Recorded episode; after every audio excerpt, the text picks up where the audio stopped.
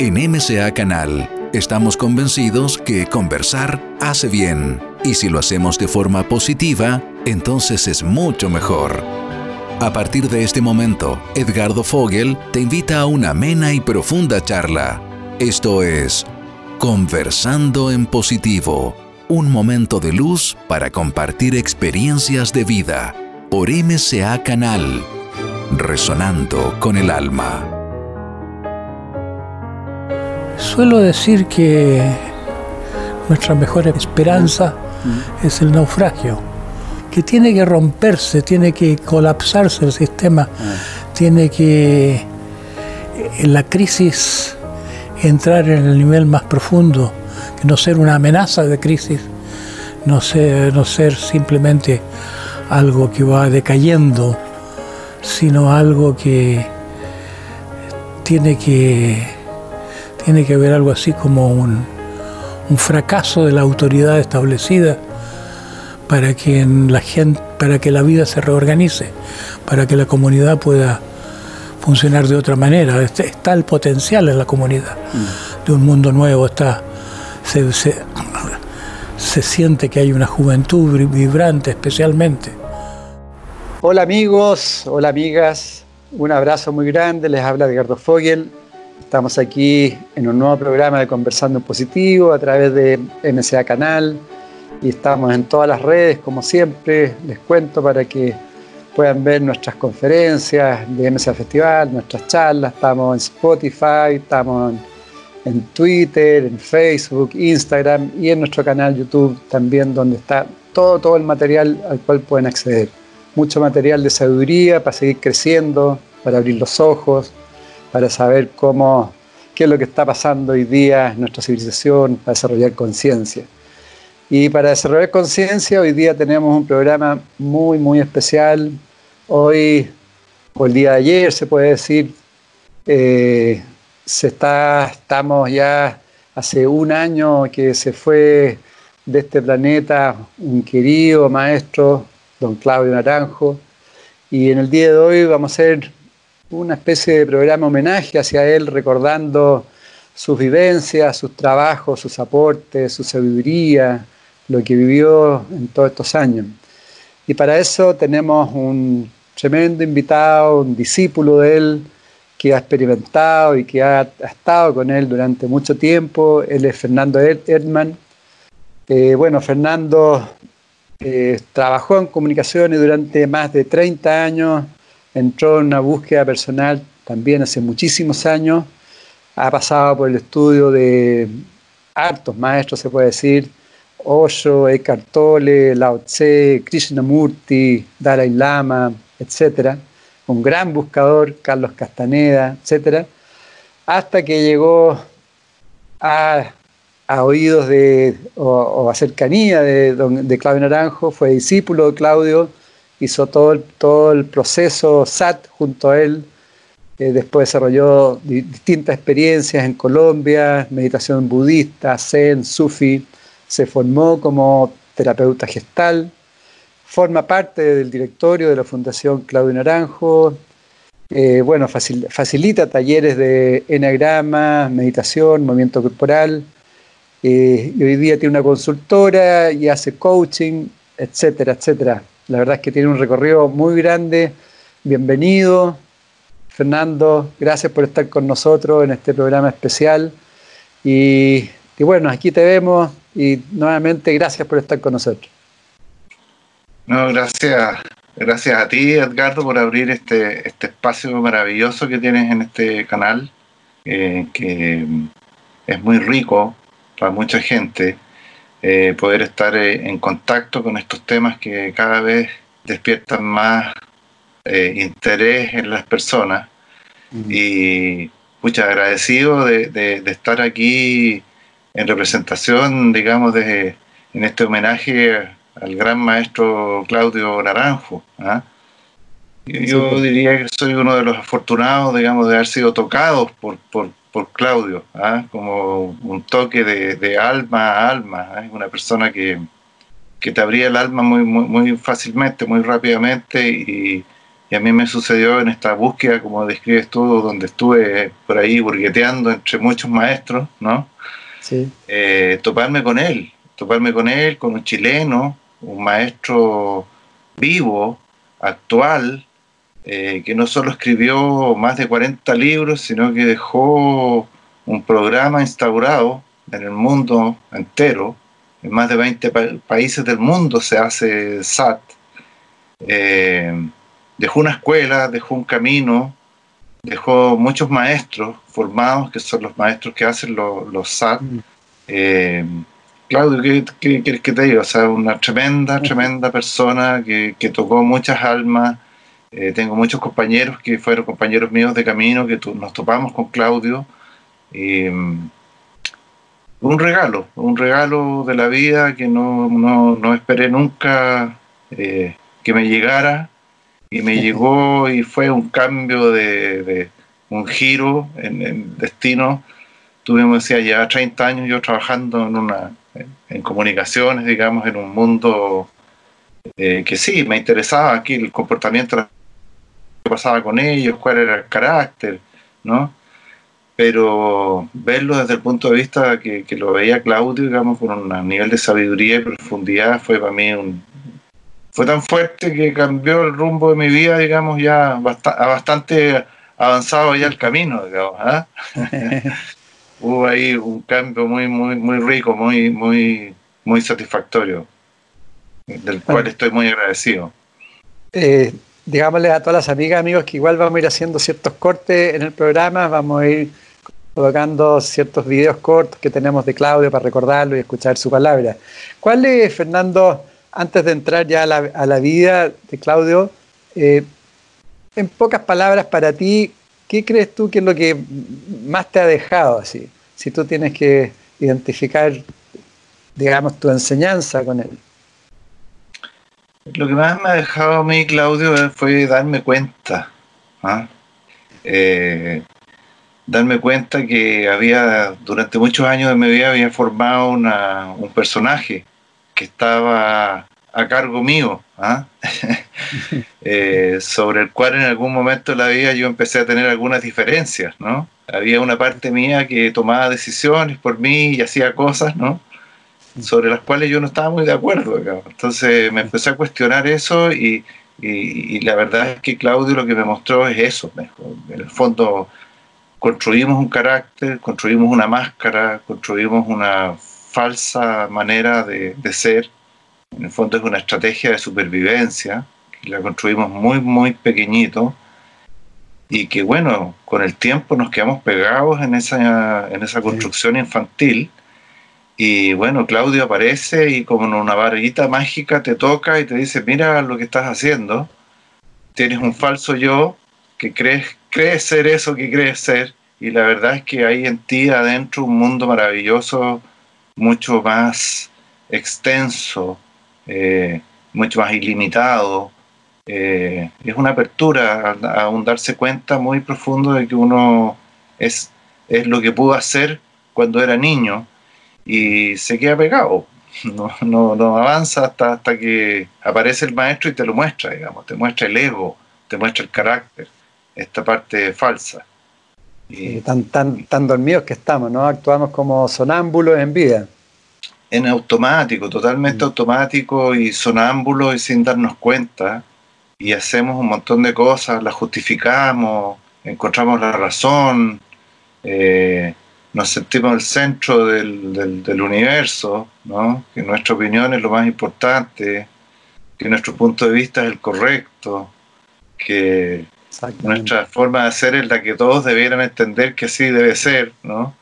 Y eso es un automático, es una persona que está absolutamente durmiendo y claro, Claudio es un despertador, es como una campana, es como un, un gran gong eh, tibetano, ¿no? Que te despierta, es un, es un, como dices tú, te saca de este sueño en el que uno está absolutamente dormido. Totalmente. Y tú antes de Claudio estuviste con Krishnamurti, ¿no?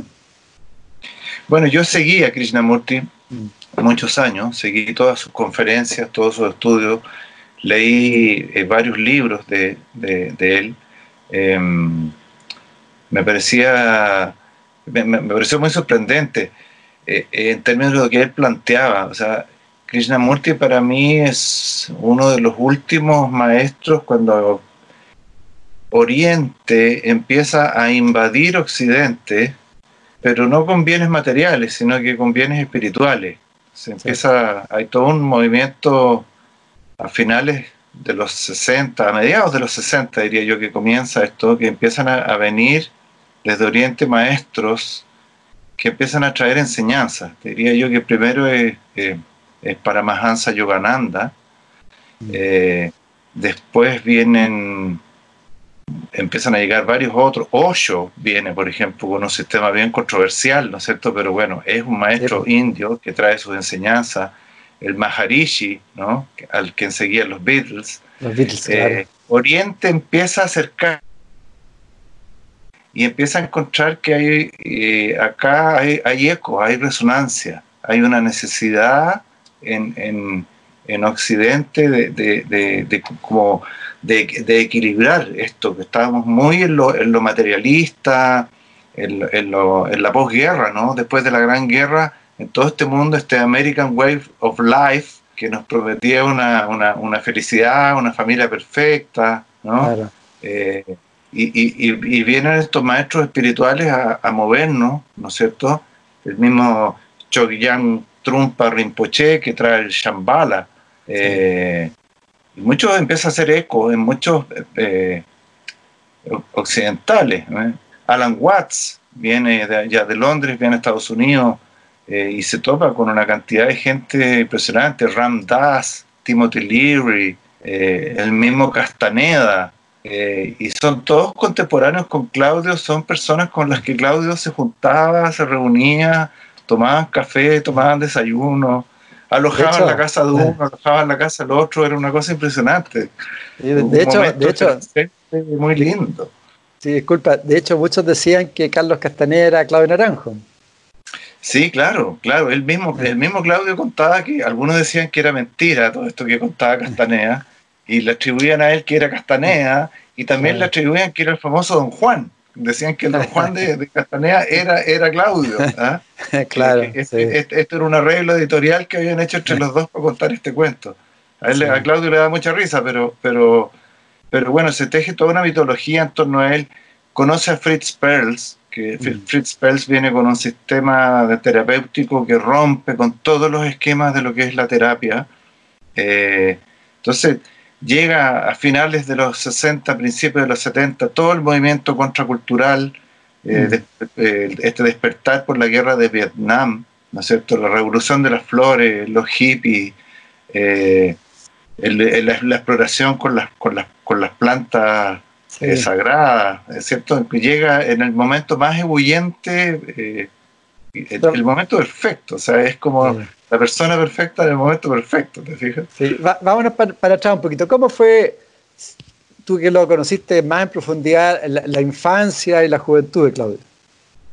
Mira, Claudio fue, Claudio nació en Viña del Mar, eh, en una familia bastante acomodada de, Viña, eh, de un padre que era un funcionario bancario, trabajaba en el banco, en el mundo de las finanzas, el, papá de Claudio, una persona bien de, bajo perfil, digamos, una persona muy eh, respetada dentro del ámbito en el que él trabajaba, y con una madre que era muy asidua al mundo cultural, la, la bohemia en Valparaíso, el arte y todo eso estaba presente en la casa de Claudio.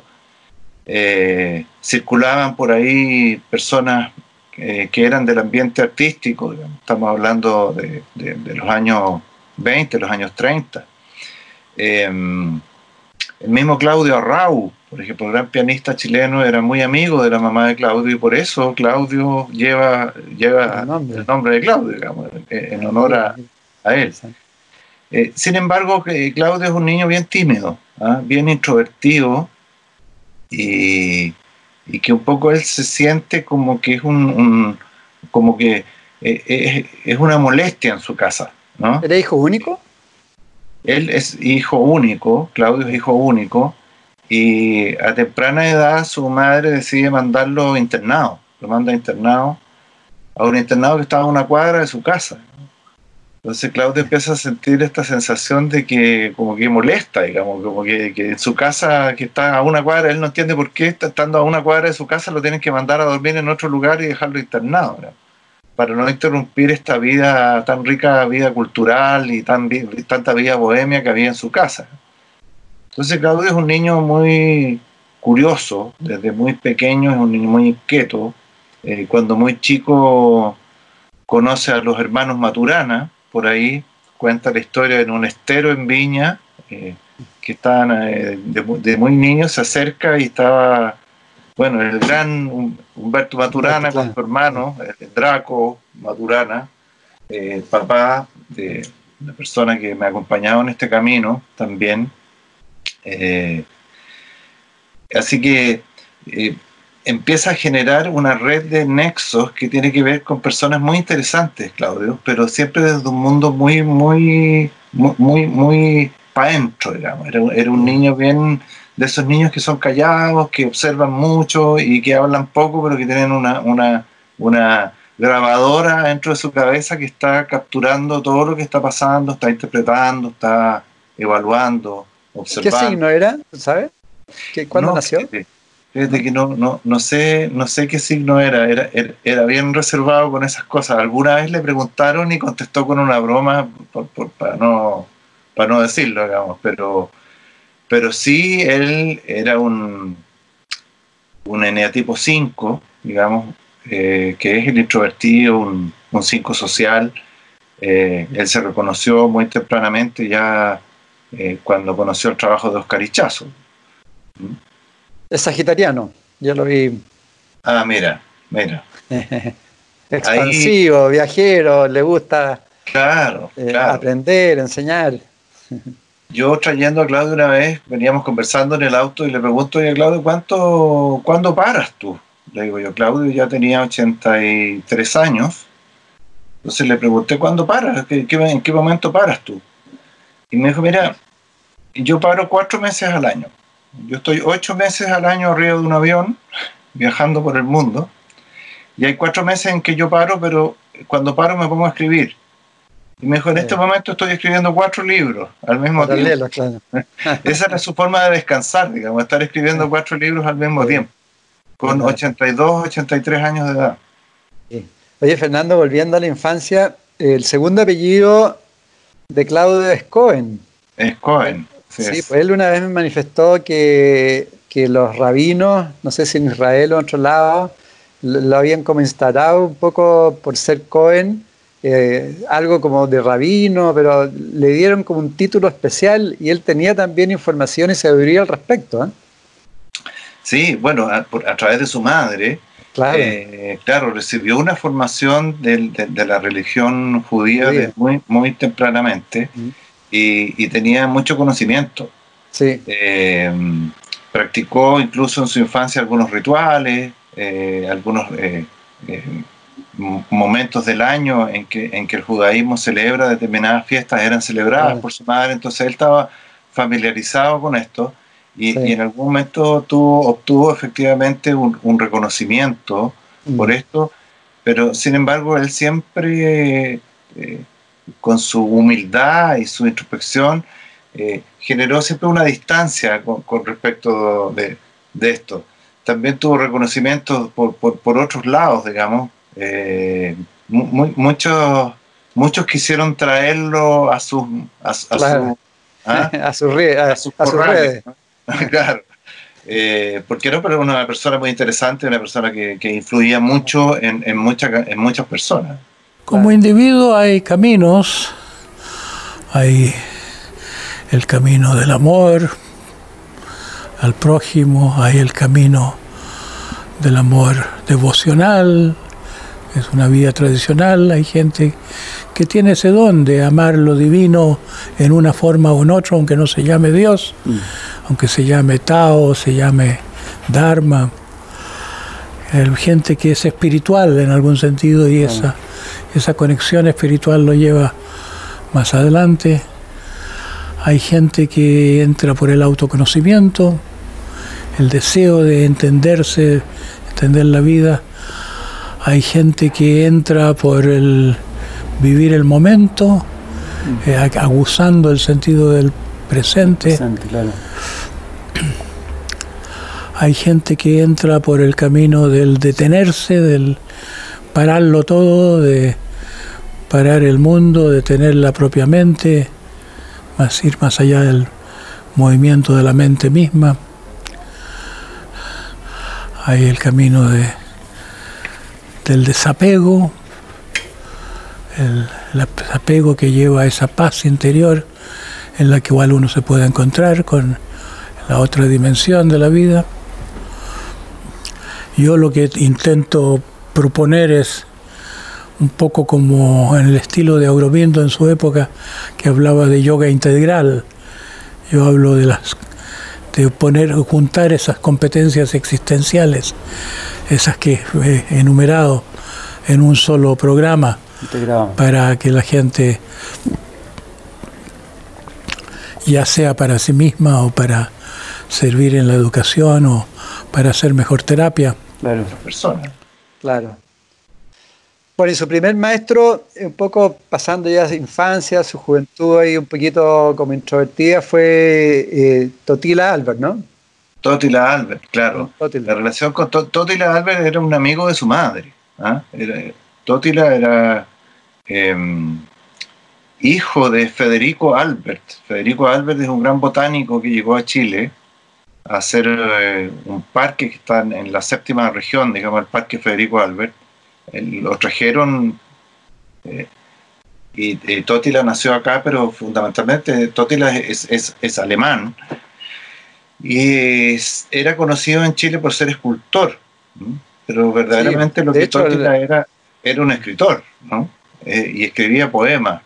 Y escribía poemas con un método que es conocido como el dictado divino, digamos, ¿ah? como que él se conectaba con la música o con algo que era superior y a través de él las palabras pasaban y salían.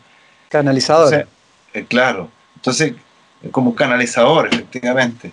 Entonces a Claudio le llamaba mucho la atención eh, esta idea que ya tenía eh, Tótila acerca de, la Trinidad, de entre Padre, Madre e Hijo, que corresponde un poco al triángulo central del enagrama.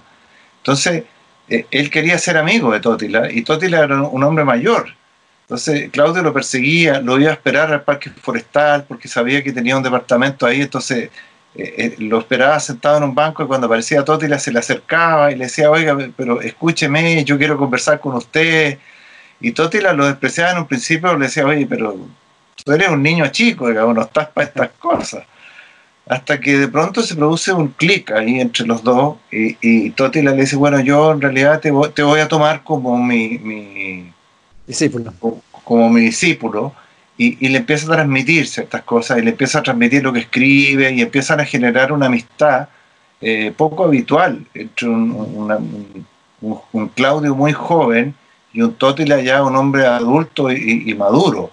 Em, y de ahí siempre Claudio hasta sus últimos días reconoció a Totila como uno de sus principales maestros eh, en, la vida. Él, ya le integró antes de que Claudio entrara a estudiar, digamos. Eh, posteriormente Claudio estudió música y después estudió psiquiatría, pero antes de eso ya Claudio ya estaba interesado en estas cosas, en los fenómenos. Siempre, lo referenciaba, ¿eh? constantemente. Siempre lo referenciaba y siempre lo tuvo con mucho con mucho cariño, mm. siempre utilizó sus imágenes. De hecho, la escultura eh, que está en la entrada del, Museo del Palacio de la Moneda es una escultura de Totila Albert, que es el símbolo de la Fundación Claudio Naranjo en todo el mundo. Así, así de importante es para él, digamos. fue como el, símbolo principal. ¿no?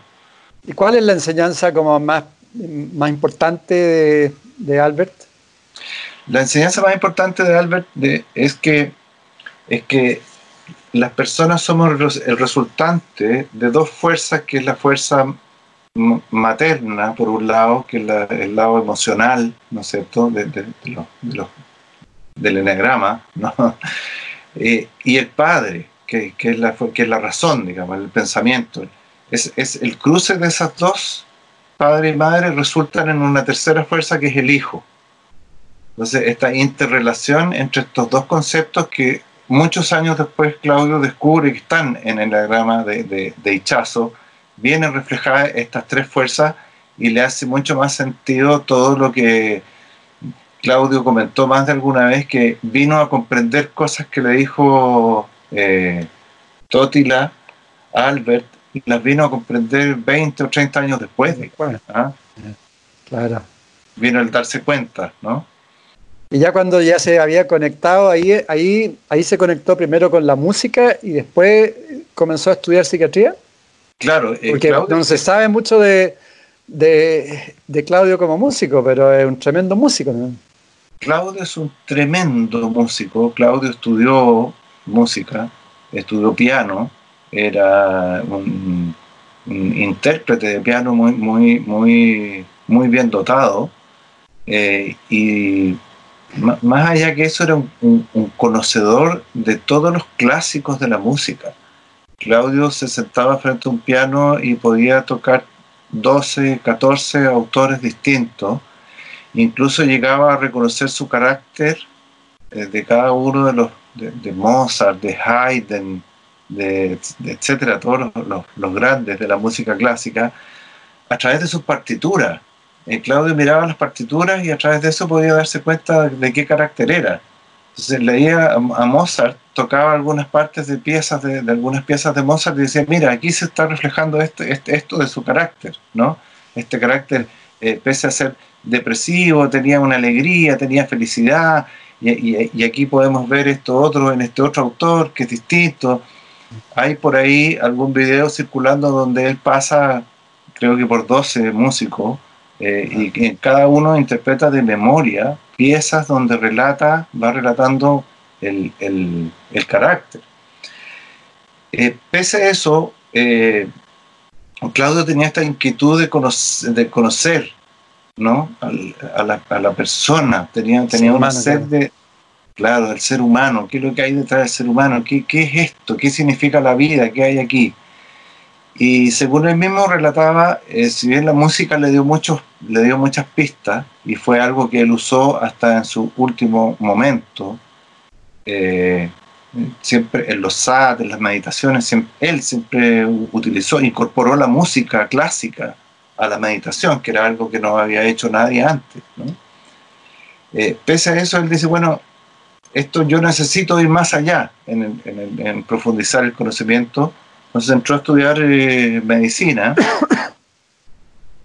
para poder, eh, eh, a través de la psiquiatría, llegar a entender el conocimiento humano. Y ahí es donde Claudio gana sus primeras becas y, ya siendo un muy joven psiquiatra, empieza a viajar a Estados Unidos becado. Y ahí a Claudio se le abre el mundo. Este chico digamos, silencioso, observador, que, de provincia, ¿no? Que, que, se crió en un internado, que le gustaban los amigos mayores de edad, digamos. No, no, era un chico que andaba jugando a la pelota en la plaza, digamos. Ni, era, era un viejo chico. Era un viejo chico, claro. eh, empieza en Estados Unidos, empieza a, ganar sus primeras becas y, y, Claudio empieza a trabajar en el, en el carácter. Su, su, tema era conocer los caracteres de personalidad. Entonces, a muy temprana edad, Claudio ya comienza a, a, a explorar los trabajos que habían sobre, sobre carácter. Y se gana una beca y, y, y, está un tiempo allá, después vuelve al hospital psiquiátrico de la, de, de la Chile, ¿cierto? Con Mate Pérez y, empieza a hacer trabajos acá experimentales, y empieza a trabajar con grupos de personas, eh, y, luego postula otra beca y, vuelve a Estados Unidos y sigue trabajando allá y, está un año, un año y medio y termina la beca y después vuelve a Chile y lo vuelven a recibir en el hospital. Y hay una época de la vida de Claudio donde él está eh, intercambiando entre Estados Unidos y Chile arma sus primeros grupos de trabajo, los arma acá en Santiago, eh, con, con, personas muy interesantes como la Lola Hoffman, por ejemplo, sí. ¿ah? que, que, participa parte muy tempranamente trabajando con él en, en, su, en, sus talleres en Santiago, y con muchas otras personas muy interesantes digamos, del, del, del, momento. Eh, eh, sin embargo, llega un momento ya cercano a mediados de los 60, fines de los, fines de los 60, en que Claudio decide definitivamente radicarse en, Estados Unidos y quedarse allá y se da cuenta que la cantidad de posibilidades que habían en Estados Unidos para abrir estas cosas que a él le interesaba era, era mucho más abierta. La cultura americana estaba mucho más preparada, más bien dicho, la contracultura americana estaba mucho más preparada para lo que él quería. Él, se empezó a sentir más en casa allá que acá. Claro, entiendo, Fernando, que ahí está todo el tema de que él empezó a profundizar en, en el asunto de las plantas eh, y que de alguna forma en California le ofrecieron, digamos, financiamiento y todo para profundizar en esos estudios, ¿no? que acá en Chile lo miran mal, digamos. Sí, claro, la, criminalización de, estas cosas. Pero no hay que olvidar que todo, Claudio hace un peregrinaje muy interesante. Él eh, un día entra por casualidad a una exposición botánica que hay en la universidad entonces mira una imagen que hay debajo de una raíz de una planta, que era una imagen que él había visto en un libro que le regaló un tío cuando él era muy chico, que tenía que ver con unos africanos que, hacían un rito y bebían unos, unos, brebajes y tenían unos estados de, eh, conciencia alterados. Entonces él le pregunta a la secretaria de la exposición, le dice, oiga, eh, aquí abajo veo que hay una persona que es la, la que firma ¿no? este, este estudio que hay acá, ¿y cómo podría yo tomar contacto con esta persona? Y la secretaria le dice, pero si esta persona está en la oficina de al lado, digamos, es el curador de la exhibición, así que puede hablar con él. Bueno, y, comienza una conversación ahí, esta conversación trasciende hacia la universidad y, Claudio consigue eh, poder hacer un viaje para investigar cómo son las culturas, fundamentalmente las culturas chamánicas y las culturas eh, andinas respecto al uso de, de, plantas, sanadoras. Entonces pasa por México, yo creo que por ahí viene un poco el mito de esto de que él era el Don Juan de, de Castaneda, ¿no? Eh, eh, pasa por, después por Colombia, ¿no? Donde, donde está ahí con los cofanes y con otras, con otras tribus originarias de, colombianas que existen hasta el día de hoy y va bajando por la selva y llega hasta Brasil incluso y experimenta fundamentalmente con el yagé y con el ayahuasca antes incluso que existiera el Santo Daime como iglesia en Brasil.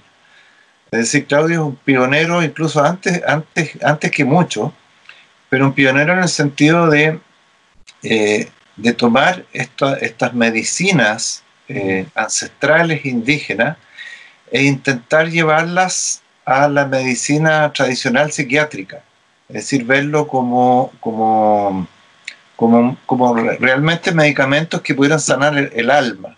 Él en sus propias experiencias eh, con estos ritos chamánicos pudo ver que una experiencia equivalía a unos 10 años de terapia.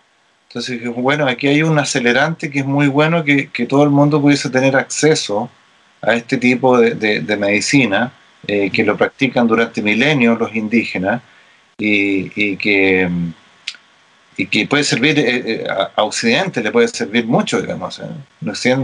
mucho Prozac y poca conciencia, decía Claudio, ¿no? los políticos todos deberían tener una experiencia, él decía. Bueno, eh, incluso algunos amigos de Claudio tenían la idea de que esto había que ponerlo en el agua potable, ¿ah? para que toda la gente de la ciudad pudiese tener la experiencia. Eh, sin embargo, eh, Claudio hace una investigación científica muy profunda. O sea, él, entra en esto, sintetiza las moléculas y las transforman en, en medicamentos con los que empiezan a probar en grupo. Y bueno, viene todo un movimiento muy fuerte en, Estados Unidos, las drogas empiezan a, transformarse en algo muy habitual, eh, que empieza a generar este movimiento contracultural que no al gobierno americano no le gusta mucho que la gente sea libre y que tenga conciencia y que haga lo que quiera. En todo el mundo diría. a ellos les gusta que la gente haga caso, ¿no? Y que, y que funcione como el gobierno quiere. Entonces eh, se empieza la nefasta guerra contra las drogas, que lo único que ha hecho es gastar miles de millones de dólares perdidos, y esto está absolutamente descontrolado, y se perdió toda esa rica investigación que se estaba haciendo en el campo de la medicina, que era investigación seria. Mm. Eh, pero fíjate que se ha retomado en el último tiempo. ha habido conciencia de eso y en Europa se ha retomado, en Estados Unidos se ha retomado, y hay varios lugares donde ya hay medicamentos o tratamientos que son en, base a, a, psilocibina, que son los hongos, al, peyote, a la ibogaína, que es una raíz africana, al mismo yagé o ayahuasca, que se llama en otros lugares, eh, para tratamiento psiquiátrico. Incluso eh, hay, es tan errada la percepción de que estas son drogas recreativas, que sin embargo hay mucha gente que efectivamente las utiliza en forma recreativa, en Brasil hay experimentos muy interesantes que, en que tratan a adictos a drogas, efectivamente con ayahuasca. Y, y, produce unos resultados extraordinarios. el otro día, muy buenos. hecho, el otro día vi en un documental justamente unos adictos a heroína que se hicieron tratamientos con plantas y después de seis meses salieron de la heroína. Claro, y es una de las, una, una de las drogas más difíciles de salir. Entonces se, ha satanizado mucho mm, eso con, el, tema de... Y se ha confundido, digamos, ¿ah? con, el, con, drogas ya más duras que son efectivamente más peligrosas, como la cocaína misma, la mm. heroína misma, el crack, que produce mucho daño, muchas muertes, eh, por el mal uso fundamentalmente y el desconocimiento de lo que el potencial que realmente hay detrás de esto. que ese es el problema que se mal utiliza, porque hoy día hay un marketing también en, todos estos países respecto a, usar plantas, pero con gente que no tiene idea y genera un montón de problemas también. Así es, así es. Mm. Mi hijo mayor estuvo hace un tiempo atrás en Perú, en Puerto Maldonado, particularmente, y dice que la, ciudad entera está lleno como de, empresas de turismo de ayahuasca. ¿ah? Donde, te, llevan en un bote donde hay un tipo que está disfrazado de chamán, porque no es chamán, sino que está disfrazado. Eh, te, dan un vaso de ayahuasca, los tipos están una hora, digamos, con un efecto ahí que no saben muy bien qué es lo que pasó, y los lo suben al bote y los traen de vuelta, digamos, mientras está saliendo otro bote lleno de turistas, digamos, a tener estas experiencias. Experiencia, entre comillas, claro. Entre, comillas, que no tienen nada de experiencia, digamos, y es un muy mal uso. Incluso la misma asociación de indígenas que cultivan esto están en contra. hay, un movimiento muy, muy potente en, defender su medicina y en, defender su, su, pasado, digamos, su, historia, su tradición. Lógico. Y después, Fernando, ya nos fuimos donde Oscar Ichazo, ¿no? Digamos, ahí tuvo una cercanía, famoso Oscar Ichazo. Eh, ¿qué, ¿Cuál es la relación? ¿Qué pasó ahí? Una relación bastante controversial. ¿Ah? ¿Quieres cuenta un poco quién era Oscar Ichazo? Mira, Oscar Ichazo es un, era conocido como un chamán de origen boliviano eh, que trabajaba en Arica, en el norte de Chile. Eh, muchas personas lo consideraban un charlatán y otras personas lo consideraban verdaderamente un maestro. Era una persona muy enigmática, muy, muy, muy eh, eh, especial, una persona que tenía un, carácter bien, bien particular. Y Claudio toma contacto con él, también con estas cosas, estas coincidencias de la vida, eh, trata, él se entera de que existe eh, esta persona que ha tenido, según él, un contacto con la misma fuente que había tenido Gurdjieff, ¿no? Y que traía este conocimiento para América, así como Gurdjieff había traído el enagrama a Europa, él había sido nombrado, digamos, como el, embajador del enagrama para América. Entonces, Claudio intenta tomar contacto con él, eh, habla con su secretario un par de veces, fallan los contactos hasta que en un momento recibe, Claudio está en un hotel en Estados Unidos y recibe un llamado eh, de la secretaria le dice, mire, en este momento Oscar y Chazo se encuentran en Estados Unidos, así que podrían tener una, una primer acercamiento, una primera reunión. Y Claudio le dice, bueno, perfecto, dígame ¿Dónde está? Yo me tomo un tren, me tomo un avión, me tomo un bus, lo que sea, digamos, y estoy en, 24 horas, estoy, estoy con él para reunirme. Claro, le dice, tome nota. Mire, él está en el hotel tanto, en, tal dirección, y Claudio le dice, pero no puede ser, es, el mismo hotel donde estoy yo, digamos. la. De, una pieza a la otra, ¿no? Ah. Y Claudio está en esa evaluación y... Mm, suceden dos cosas muy, muy potentes en la vida de Claudio.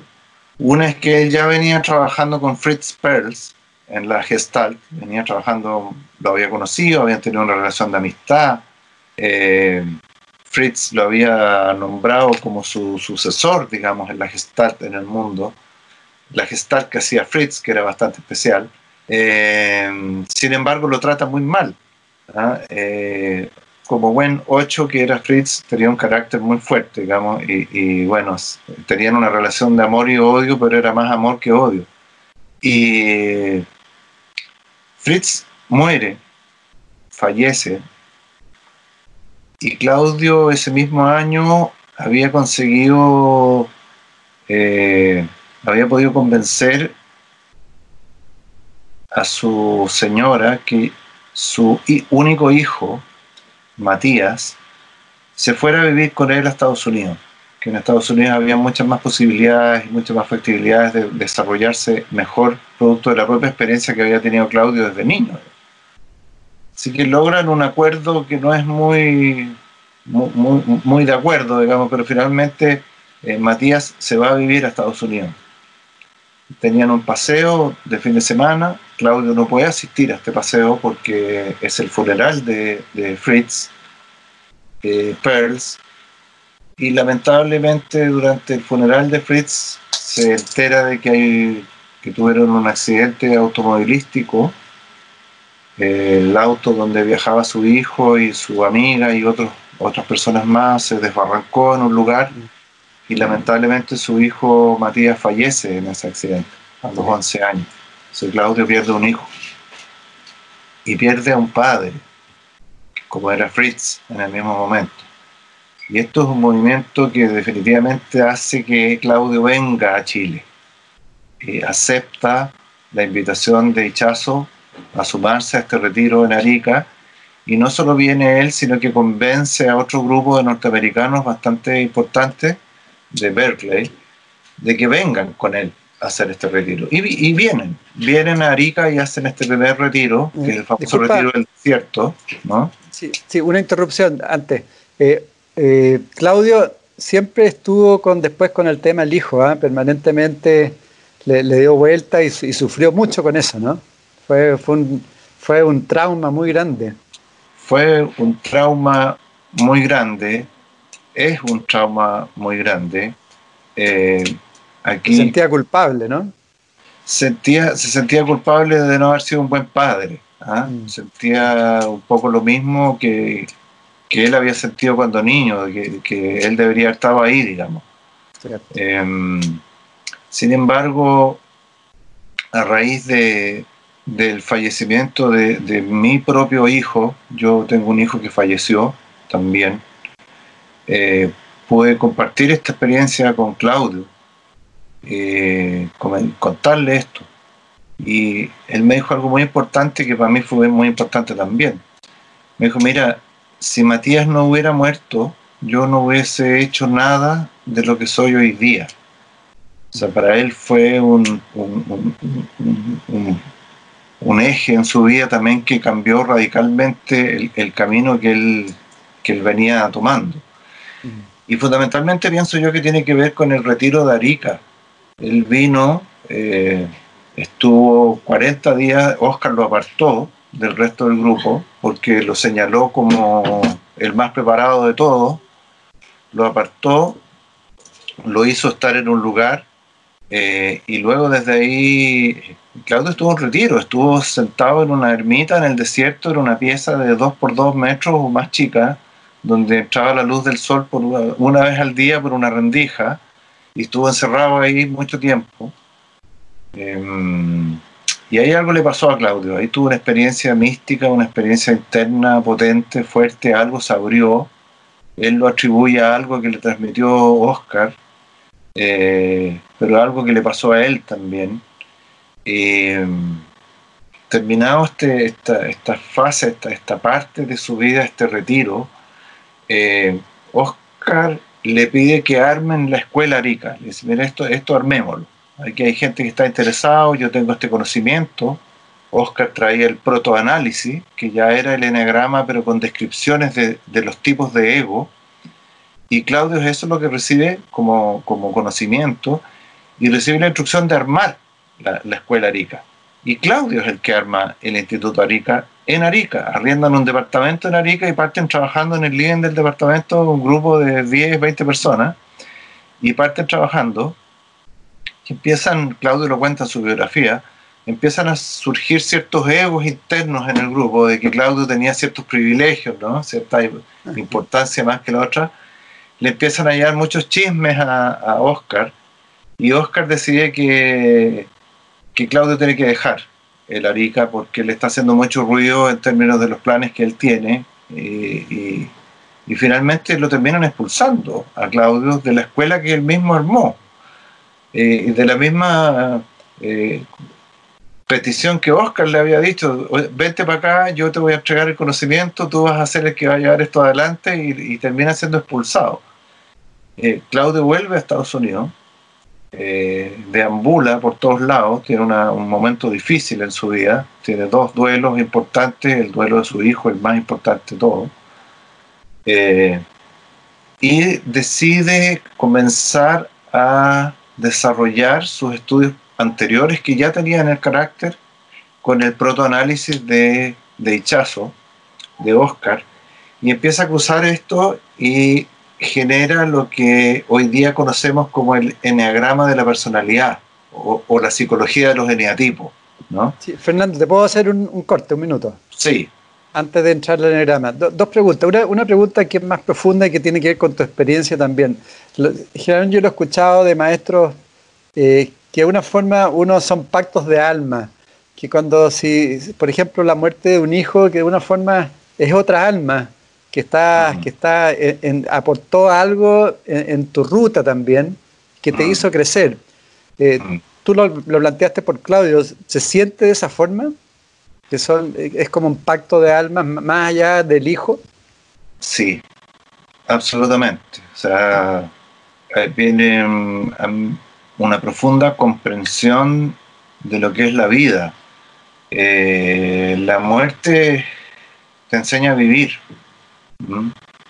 Eh, la muerte cercana te enseña la impermanencia. Que las cosas no, tenemos una, fecha de elaboración y una fecha de vencimiento.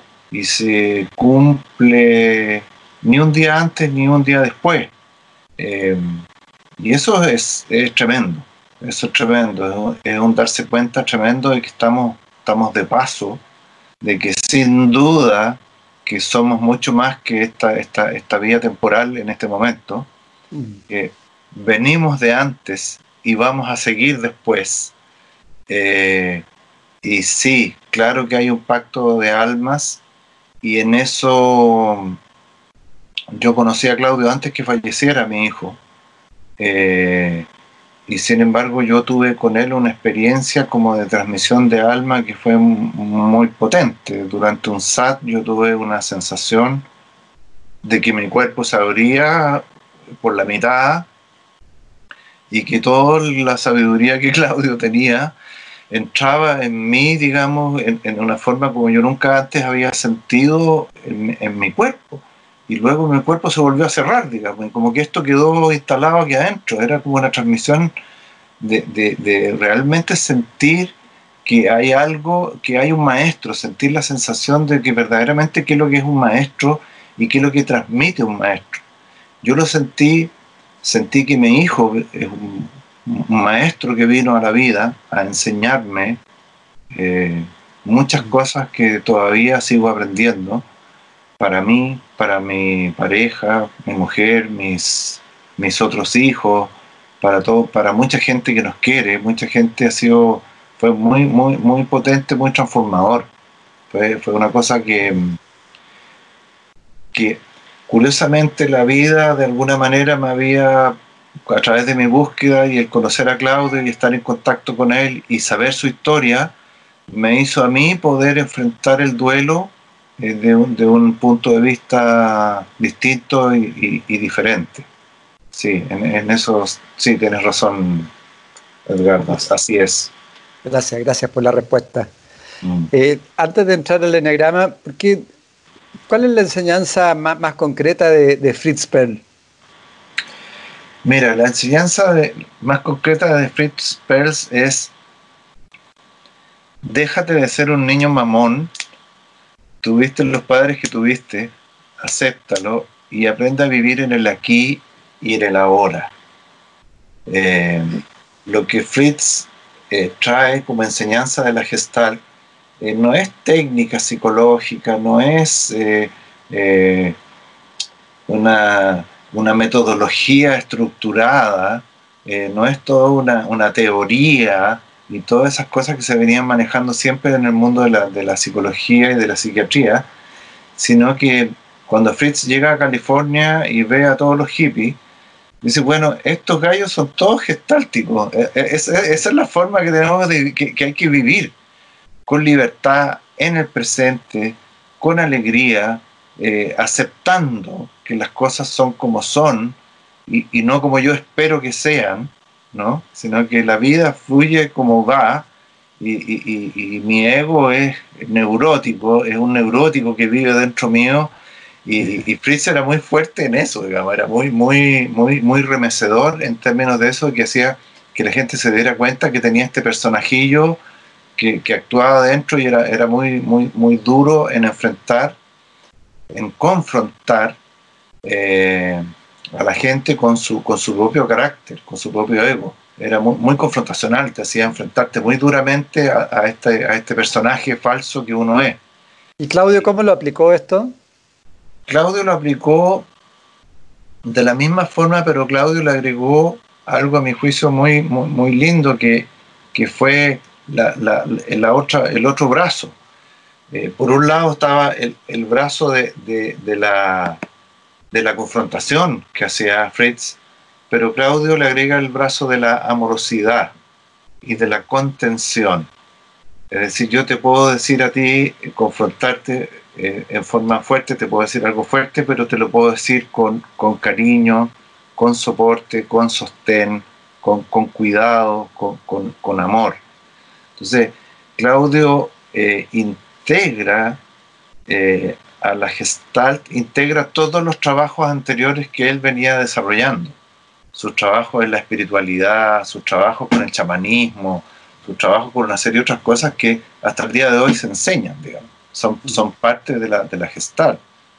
Los sueños, el chamanismo que te mencionaba, eh, el teatro, eh, las disciplinas de meditación de, de diferentes corrientes. O sea, Claudio suma muchas cosas eh, al, trabajo de Fritz, que ya, ya venía, Fritz ya venía con lo del teatro. ¿ah? Muchos lo acusaron de ser un payaso que hacía más que nada unos espectáculos, digamos, que en vez de terapias de grupo, pero la verdad es que la gente salía muy removida de, de, los trabajos que él hacía. Entonces, Claudio aporta esta otra parte, a mí, a mi punto de vista, a mi parecer, aporta esta parte más amorosa, más, más de, de, contener a la persona ya sea en grupo o, personalmente. Excelente. Bueno, vamos al enagrama que lo tienes ahí atrás también, lo tienes en un mural. Sí, sí. Eh, bueno, el enagrama tú hablas antes de los conflictos también que, se produjeron con Hichazo. Ahí también hay todavía hay como conflicto respecto a quién es como el padre ¿no? del enagrama. Eh, puedes contar quizás en pequeñas palabras eso y después, bueno, la aplicación del enagrama y, cómo se fue introduciendo también en el proyecto SAT. Mira, el enagrama es una herramienta que tiene orígenes eh, prebíblicos, decía Claudio, 25, ¿ah? 27 siglos de, los cristianos esotéricos. Hay algunos que dicen que el, que el origen es sufi, porque coincide un poco la zona geográfica ¿no? del mundo desde donde viene esto. Em, y el enagrama es fundamentalmente un mapa que muestra todas las dinámicas de los fenómenos que suceden en la vida. ¿ah? para, los, para los cristianos esotéricos es como una forma de ver el, movimiento de la vida. Eh, el primero en tomar contacto de Occidente es Gurdjieff, en los años 20, ¿ah? eh, incluso antes, creo que un poco antes de la Primera Guerra, incluso en los años, a principios del siglo pasado, Gurdjieff, claro, eh, como en 1900, emprende un viaje, ¿no es cierto?, conociendo que hay esta sabiduría, un poco que le llega desde su padre, su padre, el, padre de Gurdjieff le, le cuenta que existe una cosa que está por ahí escondida en alguna parte, que tiene como una receta para los males del mundo. ¿ah? Entonces, le, baja a Gurdjieff una tremenda curiosidad. Hay una película muy linda que se llama Encuentro con hombres notables, que, de ¿eh? Eh, que relata el viaje de Gurdjieff y cómo él llega al enegrama y cómo lo encuentra, ¿no? y todas las cosas que le pasan. Mm. Eh, Gurdjieff pierde mucho, pierde sus amigos en el camino, pierde dinero, pierde reconocimiento, pierde un montón de cosas, pero no, no claudica hasta que que logra dar con la hermandad Sarmón, que es la que preservaba este conocimiento, y cuando llega ahí, eh, le dice, bueno, lo, aceptan como un emisario para transmitir esto, sabiendo un poco los destinos que iba a tomar el mundo, como si esta gente supiera a través de este mapa que lo que se venía era pronto la Primera Guerra, luego la Segunda Guerra, luego la Guerra Fría, la Guerra de Corea, la Guerra de Vietnam, y, las guerras eternas en las que estamos permanentemente eh, eh, hasta el día de hoy. Eh, por ahí escuchaba el otro día que entre China e India murieron 20 soldados indios en la frontera con China, ya están con conflictos. Los conflictos están en todas partes, ¿no? Sí, sí. Entonces, le entregan esta herramienta, pero le exigen quedarse en el monasterio para aprenderlo bien. Y lo que él aprende allí eh, fundamentalmente lo trae, eh, lo pilla la Primera Guerra, no puede eh, desarrollarlo de, muy buena forma, intenta hacer algunas cosas en Rusia, Gurdjieff es armenio, armenio-ruso, trata de hacer algunas cosas ahí, después viene la Segunda Guerra, se mueve de un lugar a otro, hasta que finalmente pues, logra instalarse en París, donde instala la primera escuela, y, y es como el primer ashram ¿no? que se instala en Occidente, donde llegan buscadores de la verdad a trabajar ahí. Y, los hacía trabajar. Gurdjieff también era un ocho y los hacía trabajar muy duro, muy duro y les daba muy duro el carácter a todos. Sí, entiendo que, disculpa, que, que cambiaba de repente reuniones y le, avisaba tres horas antes para ver si eran capaces de llegar al lugar. O sea, siempre los lo, estaba ahí eh, que, estén despiertos, ¿no? Claro, los sometía a prueba, los ponía a hacer trabajo que eran imposibles. Decía, ¿Cuál es lo que más te cuesta hacer a ti? Oye, mira, a mí lo que más me cuesta es, cultivar la tierra. Bueno, ahí lo ponía a cultivar la tierra. era, era súper esfuerzo. Era, muy duro Gurdjieff en que la gente se diera cuenta de, su carácter, ¿no? Mm. Y, y, aporta, trae un aporte muy grande en términos de la conciencia dormida y la conciencia despierta. Fundamentalmente ahí ya hay algo en el enagrama que tiene que ver con tres cosas fundamentales, que dice que en la conciencia dormida están las, bajas pasiones, ¿no? donde estamos dominados por las pasiones, están las fijaciones, que son producto de las pasiones, las fijaciones son las que producen las ideas locas, o lo que en psicología se llaman las creencias irracionales, y también están los instintos, el instinto de conservación, el instinto social y el instinto sexual, o instinto de intimidad. Entonces, todo eso está en la parte oscura de la conciencia y opera desde ahí, y desde ahí nos maneja. Y lo que plantea Gurdjieff es que hay una parte de arriba de la conciencia que es la conciencia despierta, donde las fijaciones se transforman en virtudes, ¿no?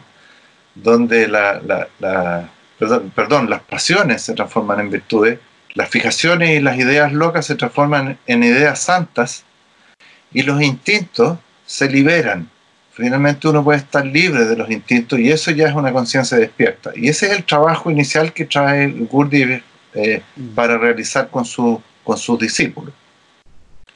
Eh, Gurdjieff termina muy mal, eh, poco reconocido, eh, mm, tiene que cerrar el instituto que abrió por, por problemas económicos, posguerra, imagínate Europa en un estado muy malo y termina su vida Gurdjieff trabajando en su departamento con algún, algunas pocas personas. Claro, entre ellos Uspensky, que era otro ruso que era una especie de, de, escribano, ¿no? Escribía todo lo que Gurdjieff no escribía. Entonces, todo lo, la mayoría de lo que se conoce de Gurdjieff se conoce por los libros de Uspensky. Y reinterpretativo, dicen, que de alguna forma fue, un discípulo que se salió de él y, se, se, creyó él el maestro. Pues. Así es, hay algunos que dicen eso, pero la verdad es que trabajaron bien de juntos. Gurdjieff también eh, componía música, pero no sabía música. Eh, así que toma a, Hartman. Hartman eh, compone la música que se usa, se utiliza hasta el día de hoy en las danzas de, de Gurdjieff del, cuarto camino, digamos, que él, que él, que él dice que, que el, cuarto camino, digamos, es la fusión de estos, de, estos tres cosas que trae el enneagrama, digamos, la fusión entre uno tiene el camino instintivo, ¿no? De, de, las tripas, de la guata, tiene el camino emocional, que es el camino vincular de la madre, y el camino racional, que es el camino mental, ¿no? Del conocimiento. Bueno, y, y dice que hay un, hay un cuarto camino, que es la integración de los otros tres. ¿ah? eso es fundamentalmente el, trabajo de, de, Quizás Claudio también eh, eh, atesoró, digamos, conceptos también que eran de Gurdjieff, de que somos seres programados, que funcionamos mecánicamente. Y eso Gurdjieff lo hacía, lo hacía ver siempre justamente, y eso es lo que hacía trabajar a, a su gente, que era la desprogramación, ¿no? Así es. De hecho, el SAT, que el programa SAT, mm. eh, Claudio lo define como una máquina de moler egos. ¿ah? Mm, es, un trabajo profundo, con, más cariño que con el que hacía Gurdjieff, pero, pero, pero igualmente duro, digamos, y, uno pasa efectivamente como el poema de San Juan de la Cruz por, la noche oscura del alma, digamos. ¿ah? Cuando uno se da cuenta que, que ha vivido toda la vida en un personaje y que no tiene idea de lo que uno es en realidad, digamos, eh. y que esta cosa es falsa, eh, claro, se cae en un abismo muy profundo, digamos, cuando, cuando, cuando se caen todas las máscaras y se, las identificaciones mueren, uno es como un salto al vacío, digamos, que uno queda en el aire. Y, ahí viene el trabajo, viene, ahí, ahí recién empieza la pega, digamos. ¿ah? Eh, yo creo que sigue siendo la educación la más obsoleta de nuestras instituciones. Muy informática, ¿no? Muy racional, y yo diría perversa porque condenar a los jóvenes a ocuparse de aprender cosas cuando ya esas cosas las tienen todo en el teléfono móvil es un gesto muy inútil. Cuando la gente debía estar viviendo, aprendiendo de la vida, moviéndose entre personas, aprendiendo cómo, se hacen las cosas, aprendiendo a seguir sus intereses es injustificado, me parece, encerrar a la gente en ciertos lugares que terminan siendo como cárceles con una propaganda de que son necesarias para, y buenas para, para la vida futura. Hmm. Son para criar gente para las empresas, criar gente para la producción. Consumidores obedientes. Sí, sí. Hmm. Enseñar obediencia sobre todo. Mm. enseñar eh, el currículum fundamental sin que se, la gente se dé cuenta de que respetar las autoridades, no, no insistir mucho en, su propio pensamiento, en su propia expresión. Ah. Ahora, Claudio eh, trató, me, me, parece, ¿no? orientar mucho el proyecto SAT hacia la educación, ¿no? hacia los educadores.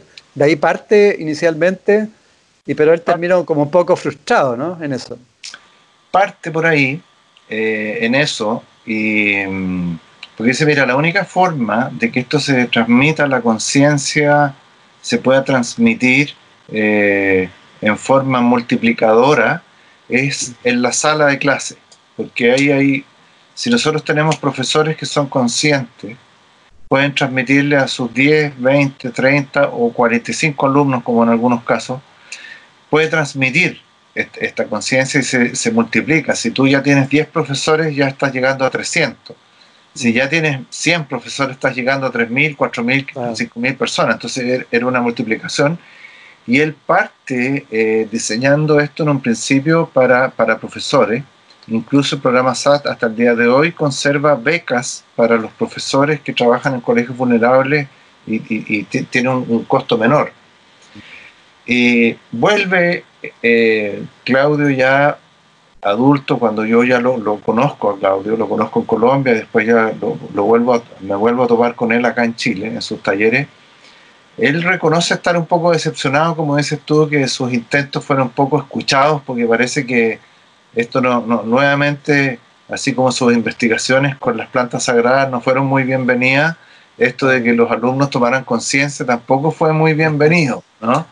Le, daban medallas por ahí, le, ponían, le daban títulos y cosas, pero lo invitaban a comer, pero después no pasaba nada. Justamente. Eh, entonces estaba un poco decepcionado y la verdad es que en un SAT en Chile eh, habían varios profesores y cuando él dijo esto vino como una reacción de las personas que estábamos ahí de decir, no, no, nosotros vamos a seguir adelante, vamos a seguir adelante, vamos a seguir adelante. Me acuerdo 20 minutos, 25 minutos aplaudiendo de pie, pidiendo que Claudio no dejara de esto. Y medio como a regañadientes dijo, bueno, ¿qué quieren que le haga, digamos? Me comprometo ¿E-, ¿Están dispuestos a volver el próximo año? Sí, estamos dispuestos. Bueno, y ahí estaba Claudio el próximo año, y vino el próximo año, y el próximo año, y hizo todo el proceso SAT completo con nosotros hasta, que terminó, digamos. Y, fue. Después vino el Congreso Futuro, eh, vino en dos oportunidades, vino solamente a eso, y ya no hizo más SAT en Chile. Eh, la generación mía que hizo SAT con él fue la última que hizo SAT con él eh, en, Chile y, ya poco, poco SAT después hizo. De, Chile se fue a Brasil, hizo un par de SAT en Brasil y ya se fue a Europa fundamentalmente que sentía que, le quedaba poco tiempo y que tenía muchas cosas que, que, terminar todavía. ¿no? Mm. Y, bueno, se dedica a escribir, a escribir, a escribir, a escribir, a escribir, y, Claudio es muy prolífico en los últimos años. Eh, publica mucho, publica muchos libros. él, si él decía, por lo menos lo que yo escuché de él también las últimas veces, que, cada vez lo, lo, solicitaban más y que él sentía que tenía mucho para entregar. Claro.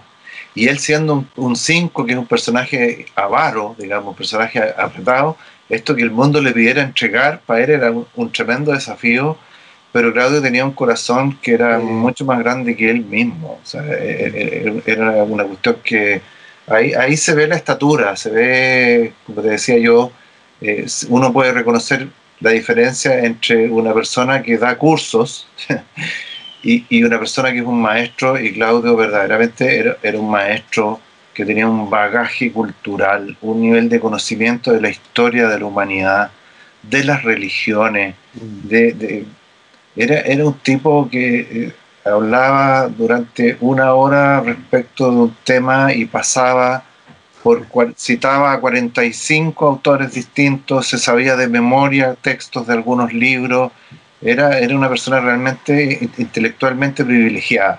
Claudio era una persona que estaba realmente en un nivel eh, diferente al resto de los mortales. Sí, bueno, y él fue muy crítico, quizás ahora como lo, estaría viendo con este proceso de transformación, siempre planteando que una sociedad tiene que estar orientada hacia la conciencia, la educación, la economía, las empresas, todo hacia la conciencia. Mientras no haya orientación a la conciencia, siempre íbamos a estar destruyéndonos en forma entrópica nomás. Así es, él, él, él, eh, eh, pronosticaba el hundimiento de la civilización. ¿ah? Él, decía que iba a haber un colapso económico eh, o un colapso de algún otro tipo como ecológico o algo de ese tipo eh, que iba a hacer que esto empezara a hundirse. Yo creo que nunca sospechó que esto iba a suceder tan rápido y producto de, de una cosa invisible, digamos, que es una amenaza que está en el aire y que no podemos ver y que, claro, tiene a todo el mundo en un paradigma gigantesco, eh, donde la búsqueda de la conciencia, del despertar, a través de miles de prácticas diferentes, del tai chi, del yoga, de la meditación, eh, de las flores de Bach, del biomagnetismo, de, una serie de disciplinas, ¿no? de la salud en la comida, del reciclaje, del medio ambiente, del, del cuestionamiento hacia el consumo de, animales, eh, hay un despertar de conciencia que uno lo ve eh, que era incipiente, eh, que estaba por ahí dando brotes en muchos lugares, y que esta, este, esta pandemia, este párele que nos hizo la Madre Tierra, ha hecho que esto surja muy fuertemente, muy, muy, muy fuertemente. Y, hay otra cosa muy linda de mirar también que tiene que ver con que surge de las personas. Esto no, no está surgiendo de las élites. No hay alguien que esté propiciando esto desde arriba, sino que está viniendo desde abajo. Realmente se está produciendo lo que Claudio llamaba la, la revolución de la conciencia. Yo creo que está muy contento Claudio con esto. Está muy feliz de que esto esté pasando, de estarse frotando las manos. Yo me imagino que deben estar ahí con, con, con Fritz Perls, con Castaneda, con Oscar Ichazo, ¿ah? eh, mirando todo esto con, con, con, mucha alegría en términos de que esto esté pasando y también reconociendo el sufrimiento que esto, que esto trae. O sea, esto, esto, esto va a ser difícil, eh, está siendo duro para mucha gente, mucha gente que está perdiendo seres queridos. Eh, la muerte está ahí, está como esta amenaza, como esto que hablábamos al principio, ¿no? de la muerte de su hijo, la muerte de mi propio hijo. Cómo nos viene a tocar la puerta y nos dice, oye, esto se acaba y hasta cuándo vas a seguir. Eh, siendo un consumista, digamos, y, y, y, y, profesando tu religión en el mall, ¿no? Sí, bueno, están, están los dos polos, está la noche oscura y está el día luminoso también. Así está, está en uno, en la decisión de uno por dónde, por qué, por qué Riel se quiere, quiere seguir. Claro, y es, es, es un paso necesario, ¿eh? pasar por la noche oscura sí. es un paso necesario para llegar al otro, digamos. El, el, el que no sufre no, no, no, no, no, llega, digamos, no, no, no, no, no pasa, ¿ah? se queda solo en la superficialidad. Tú me preguntabas del enagrama, hay mucha gente que logra identificarse, dice, ah, yo tengo este carácter, tengo este otro carácter, y se quedan ahí, digamos. Sí. Pero ahí parte la pega recién, digamos. Es como, es como, es como de abrir la puerta, digamos, ¿ah? recién. Sí, de todas maneras, sí. Yo recomiendo mucho a alguien que, que yo lo invité a Chile al festival y lo he entrevistado, que es Emilio Carrillo, que es un español.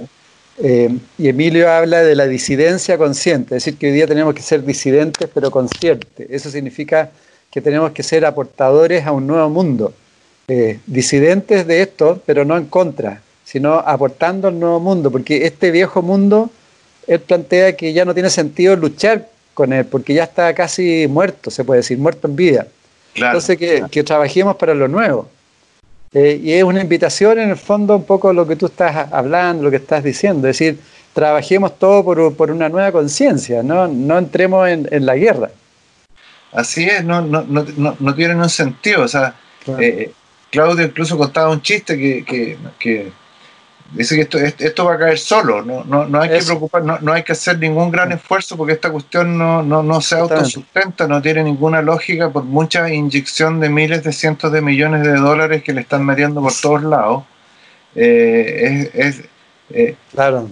Eh, les, les, aviso muy humildemente a toda la gente del mundo financiero y todo eso que, que es, es, plata perdida, no, no, no, Claro, ya está, está agotado ya no tiene mucho sentido. Esto, esto ya echó a andar un proceso eh, y este proceso está en marcha. Eh, tú mismo con esta, esta actividad que, que, que, se hace con, la, con, la, con, la, con este evento de mente, cuerpo y alma, tú te puedes dar cuenta de cada vez la, cómo aumenta la cantidad de gente que está interesada en esto. Eh, tu propio canal tiene muchos visitantes, tiene muchos expositores muy interesantes.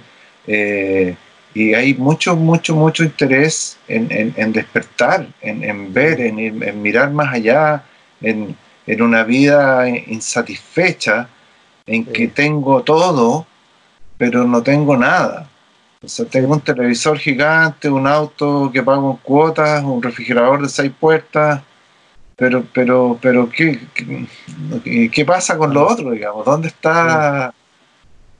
Bueno, eso, sí. Eso lo, plantea, sí, eso lo plantea siempre Claudio, que estamos viviendo, vivimos una vida vacía, sin, sin sentido, en fondo. Llegamos a, a, a, una muerte física sin haber hecho nada prácticamente.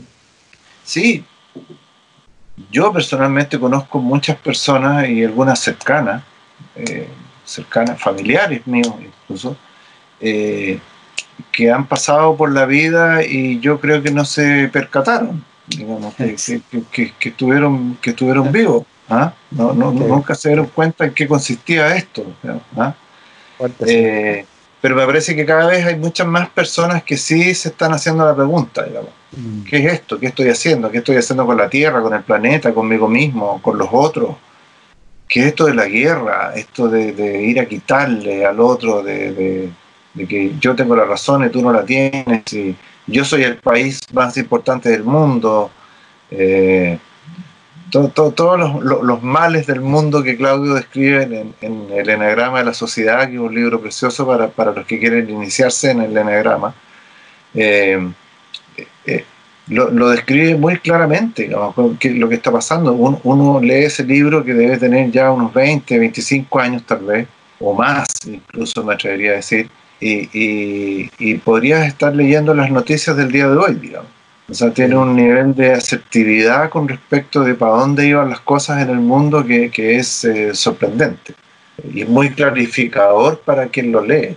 Es, muy iluminador en términos de despertar eso que hablábamos delante, ¿no? Que hacía Gurdjieff, de despertar a la gente. De, pues. oye, de removerlos, digamos. ¿ah? Sí, pues, sí. Fritz Perls a veces algunos pacientes que no se dan cuenta los, los, tomaba del cuello y los, amarreaba, digamos. ¿ah? Hay algunos que saliendo, salieron acusándolo de maltrato incluso, ¿ah? eh, para, para, removerlos efectivamente y que la gente despierte. Y eso yo encuentro muy lindo, encuentro que eso se está dando en muchas personas, como tú, Edgardo, eh, como yo y gente que viene de antes. Muchas, personas. y, y, hoy día es, es, es, cada, vez, cada vez más grande. Digamos. Hay comunidades, yo participo en una comunidad virtual en Facebook donde hay más de 35 mil personas en el mundo que estamos compartiendo nuestros conocimientos de enneagrama. ¿Te fijas? Se trata solo de enneagrama de la personalidad. Entonces, era un grupo que antes de la pandemia tenía 200 personas, hoy día tiene 35 mil algo pasa con eso, algo te dice, o sea, la gente anda buscando, las personas andamos buscando algo que nos dé sentido a, estar en esta vida, ¿no? Eh, pero quizás no se entienda a veces lo que significa la conciencia. Algunas personas plantean que la conciencia, por un lado, es como el autoconocimiento, el conocerse a sí mismo y también conocer cómo funciona la realidad. ¿Cuál, es tu, visión de lo que, la conciencia y de la transformación de la conciencia? La conciencia es fundamentalmente el contenedor y no el contenido. Hay fenómenos mentales como el pensar, el sentir, el querer, los hábitos, la voluntad hasta cierto punto. Mm. Hay eso que existe en la conciencia pero ¿qué es la conciencia en sí?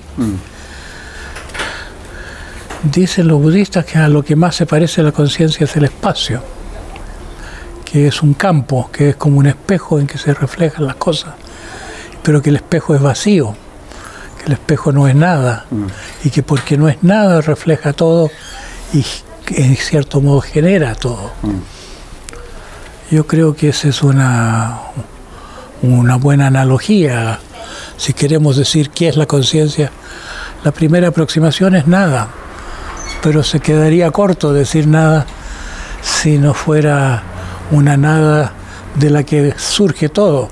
Claro. es una nada, pero ¿cómo es una nada que, surge todo? Entonces no es nada, es todo, pues, porque no, no es nada, pero surge todo. es una situación paradojal pero es así, es como si fuéramos todos esferas que emergen de su centro, pero el centro es siempre vacío. Y porque vacío se parece a lo, a lo que es el espacio, que solamente contiene, solamente es un medio. De todas maneras, bueno, Fernando, si quieres, eh, para ir cerrando, eh, quizás hacer un resumen corto del legado de Claudio? ¿Cuál tú crees que puede ser eh, como ¿qué, es lo que él diría en este momento como su, su legado hacia, hacia nosotros, hacia todos los seres humanos? Yo creo que Claudio nos dejó un tremendo regalo, nos dejó varios regalos. Eh, el principal de los regalos para mí es el, programa SAT. Yo, creo que es algo eh, que está muy bien diseñado. Durante 40 años Claudio desarrolló, desarrolló este programa y fue cada vez especializándose cada vez más y fue siendo más certero. Al principio los retiros eran de 40 días, hoy día son de 10 días, pero esos son 10 días que te remueven, que estás un año eh, trabajando lo que ahí sucede. Incluso hay personas que no pueden tomar el segundo año porque necesitan dos años para procesar algo que pasan 10 días. Este trabajo de la conciencia, realmente él dejó una herramienta muy poderosa para que las personas puedan acceder a despertar su conciencia y a trabajar en eso, que es el programa SAT. El segundo gran legado que Claudio deja es toda la literatura que nos regala. 40 mm. eh, libros y vienen otros más en camino que estaban ahí en desarrollo, que son verdaderos tesoros, son, son descubrimientos maravillosos. Y, como resumen final, yo te diría que la, gran lección que Claudio nos deja es que, es que tenemos que ser buenas personas Finalmente, toda esta cosa se trata de que seamos buenas personas. Buenas personas con nosotros mismos, buenas personas con los otros, y que seamos buenas personas con lo que es superior también, con lo que está, más, eh, está, por encima de nosotros, lo que es más grande. ¿no? Entonces, es, eso, eso en Claudio este nexialista que digo yo, que une mundos, ¿cierto? De Occidente, de Oriente, de, de las plantas, de las investigaciones psiquiátricas, de la música, del teatro, de la gestalt, hace un preparado, digamos que es un plato que es el gran regalo que Claudio nos deja y ese plato se llama programa SAT y, es em, una herramienta maravillosa que yo recomiendo eh, totalmente al que quiera entrar en, un camino de autoconocimiento profundo y hacer un trabajo de movimiento interno potente es, es a través de, del programa SAT. Y ahí van a comprender qué es lo que es esto de, ser buena persona. bueno, y agradezcámosles también todo su amor que entregó, ese amor profundo que le entregaba a, todos los seres humanos, que lo irradiaba, ¿no? que se, se sentía así. Sí, sí. Yo, yo, yo, lo sentí, pese a ser un desconocido para él, yo lo sentí, eh, sentí mucho, mucho amor de su parte, eh, de su entorno cercano, mucho afecto, mucho, mucho aprecio, mucho, mucho corazón, aquí había mucho amor. El, trabajo de Claudio es con amor, es un trabajo que, que, tiene, que, tiene amor en el, camino. Y esa fue una de las cosas que me lo hizo tomar, digamos. Eh, mm. Otros trabajos eran muy intelectuales, pero carecían de esto, ¿ah? que Claudio ponía que era el, amor, ese gran corazón que, él tenía. Sí, pues de ahí tiene que partir el desarrollo de conciencia, desde el corazón, desde la inteligencia al corazón, ¿no? No puede partir de otro lugar, digamos. Y es lo que tanta falta le hace al mundo, ¿no? Así es, así es. Sí, somos, somos algo misterioso. Tal vez eso que llamamos Dios como una cosa fuera de nosotros es nuestro propio potencial en la profundidad de nuestra mente. En MCA Canal estamos convencidos que conversar hace bien y si lo hacemos de forma positiva, entonces es mucho mejor. Edgardo Fogel te acompañó en una amena y profunda charla. Esto fue Conversando en Positivo, un momento de luz para compartir experiencias de vida por MCA Canal, resonando con el alma.